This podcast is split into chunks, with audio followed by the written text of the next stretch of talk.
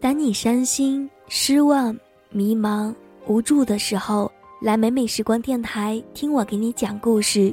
愿小美的声音温暖你，愿我们的故事给你带去正能量。大家好，我是主播小美，今天给大家分享的这篇文章叫做《你该长大了》，作者安淑妍。最近很多人私信我，内容无非大同小异。我很累，压力也很大，我不想读书了。复读的环境不适合我，但我没有找到我喜欢的东西，没有前进的动力，也没有自己的目标。可是我就是不想再听爸妈的指使了。唉，我想辞职，但是我不知道自己想干什么。说实话，看了这些私信，我真的气急攻心，就差吐血了。这些埋怨、喊累、叫心酸的话，像极了当年小时候的我们。那时我们要糖果，要玩具，要去动物园，要去肯德基。从我记事儿起，我们家每年的年夜饭，我妈总是不停地抱怨我爸，说他挣钱少，不知上进，说跟着他不知道吃了多少苦。我妈一直絮絮叨叨地说着，有时候说到激动处，甚至哭出来。我们家的年夜饭对我爸来说，简直就是一场酷刑。尽管我妈总是嫌弃我爸。但我依然特别崇拜我爸，在我心目中，我爸是最厉害的，无人能敌。他能把迷路的我从茫茫人海中找出来，他能把家里坏了的东西都修好，无论家里煮多少饭，他总是能吃完。老师冤枉我时，他能第一时间冲出去，坚定不移地站在我前面。他似乎都不会生病，喝啤酒的样子帅得不行。凡是我喜欢、想要的东西，他总是尽可能的给我最好的。我要买芭比娃娃，我同桌就有，给我买一套好不好？我要那个模型，那套变形金刚好酷的。我想买辆自行车，同学们都有。我想买个 iPhone 六，身边人都换苹果手机了。我不想读书了，你们别想限制我自由。我要出去旅行，我要看看外面的世界，学校待着一点都不好玩。这些话我不知道你们熟不熟悉，也不知道你们和自己爸妈说过多少类似的。说这些话的时候，我们已经逐渐长成了一个大人，变高了，变重了，变美了，视野开阔了，境界也上升了，想要诗和远方了。只是说这些话的语气和心里，依旧和当年要玩具的孩子一样，想要更好的，想要自己喜欢的。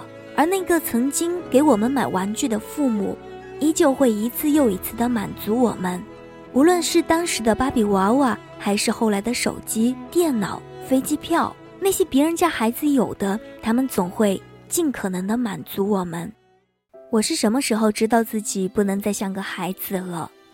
大概是高二那年暑假，我坐汽车过去找我爸，那个时候他们在外面打工，我在老家念书。因为我晕车，所以晕乎乎的提前下了车。等意识到自己搞错了的时候，那辆车已经扬长而去了。我举目四望，只好给我爸打电话，说明情况后，他让我在原地等着。后来他依然神奇的找到了我，然后我们一起坐上的士。下车的时候，因为司机没打表，要了一个挺高的价。然后我爸就问：“能便宜一点吗？”司机就开骂了，说什么没钱还打的，害他跑这么远，那些话很难听。我坐在车后面，就看着那个司机一直说，我爸一直听着，只是为了便宜十几块车费。往家走的路上，我爸提着行李，我侧头看了看他，发现他皱纹多了，背也有点驼，但他还一直冲我笑，说我路上累，家里做了好多好吃的。我当时鼻子特别酸，心里一直重复说：“原来我爸已经老了，已经老了，已经老了。”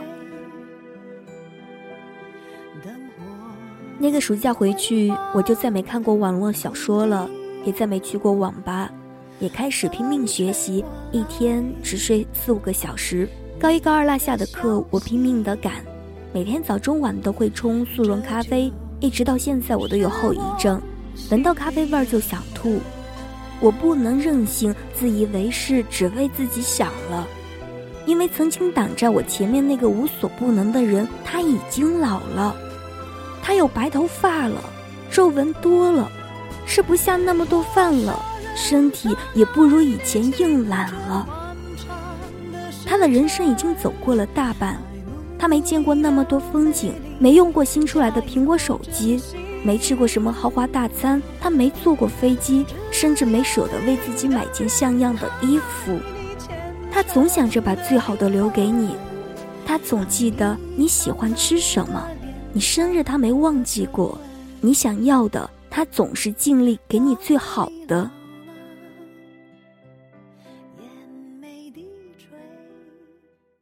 你吃点苦受点累，你就哭哭嚷嚷，你抱怨他没给你一个更好的起点，更优质的环境。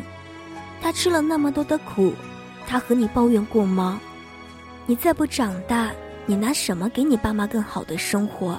他们过了一辈子的苦日子，到头来，你还要他们为你操心吗？你可以辜负很多人，那个对你笑的姑娘，那个陪你一起吃过饭的朋友，那个说要和你一起创业的伙伴，但你绝不能辜负你的爸妈，因为他们把自己最好的东西都给了你。你可以多吃点苦，不去旅行。不去享受，努力奋斗，因为那些更好的东西，你未来有的是时间去体验。那些没看过的风景，没吃过的美食，未来你都可以去尝试。但是你爸妈不行，他们已经老了。最害怕父母老去的速度大于自己成长的速度。你该长大了，不要再像当初那个要玩具的孩子一样了。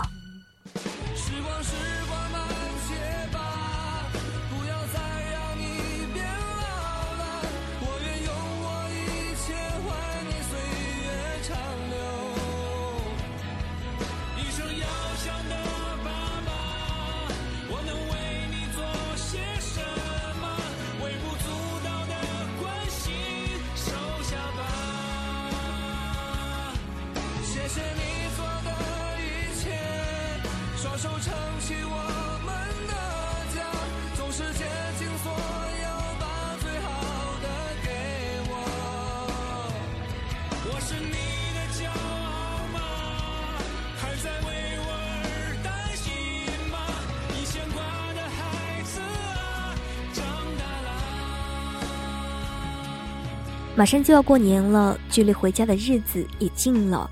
从年头到年尾，工作很忙。陪父母的时间也很少，时光易逝，父母老了，但父母对我们的爱，却从始至终，从未改变。过年回家多陪陪父母。二零一六年，愿父母一切都好。查看节目文稿、背景音乐，每天听小美对你说晚安，请在微信公众号关注“安见小美”。如果你想与我交流，请在新浪微博搜索“安见小美”。今天节目到这里呢，就接近尾声了。感谢您的用心聆听，咱们下期节目再会。是你的家。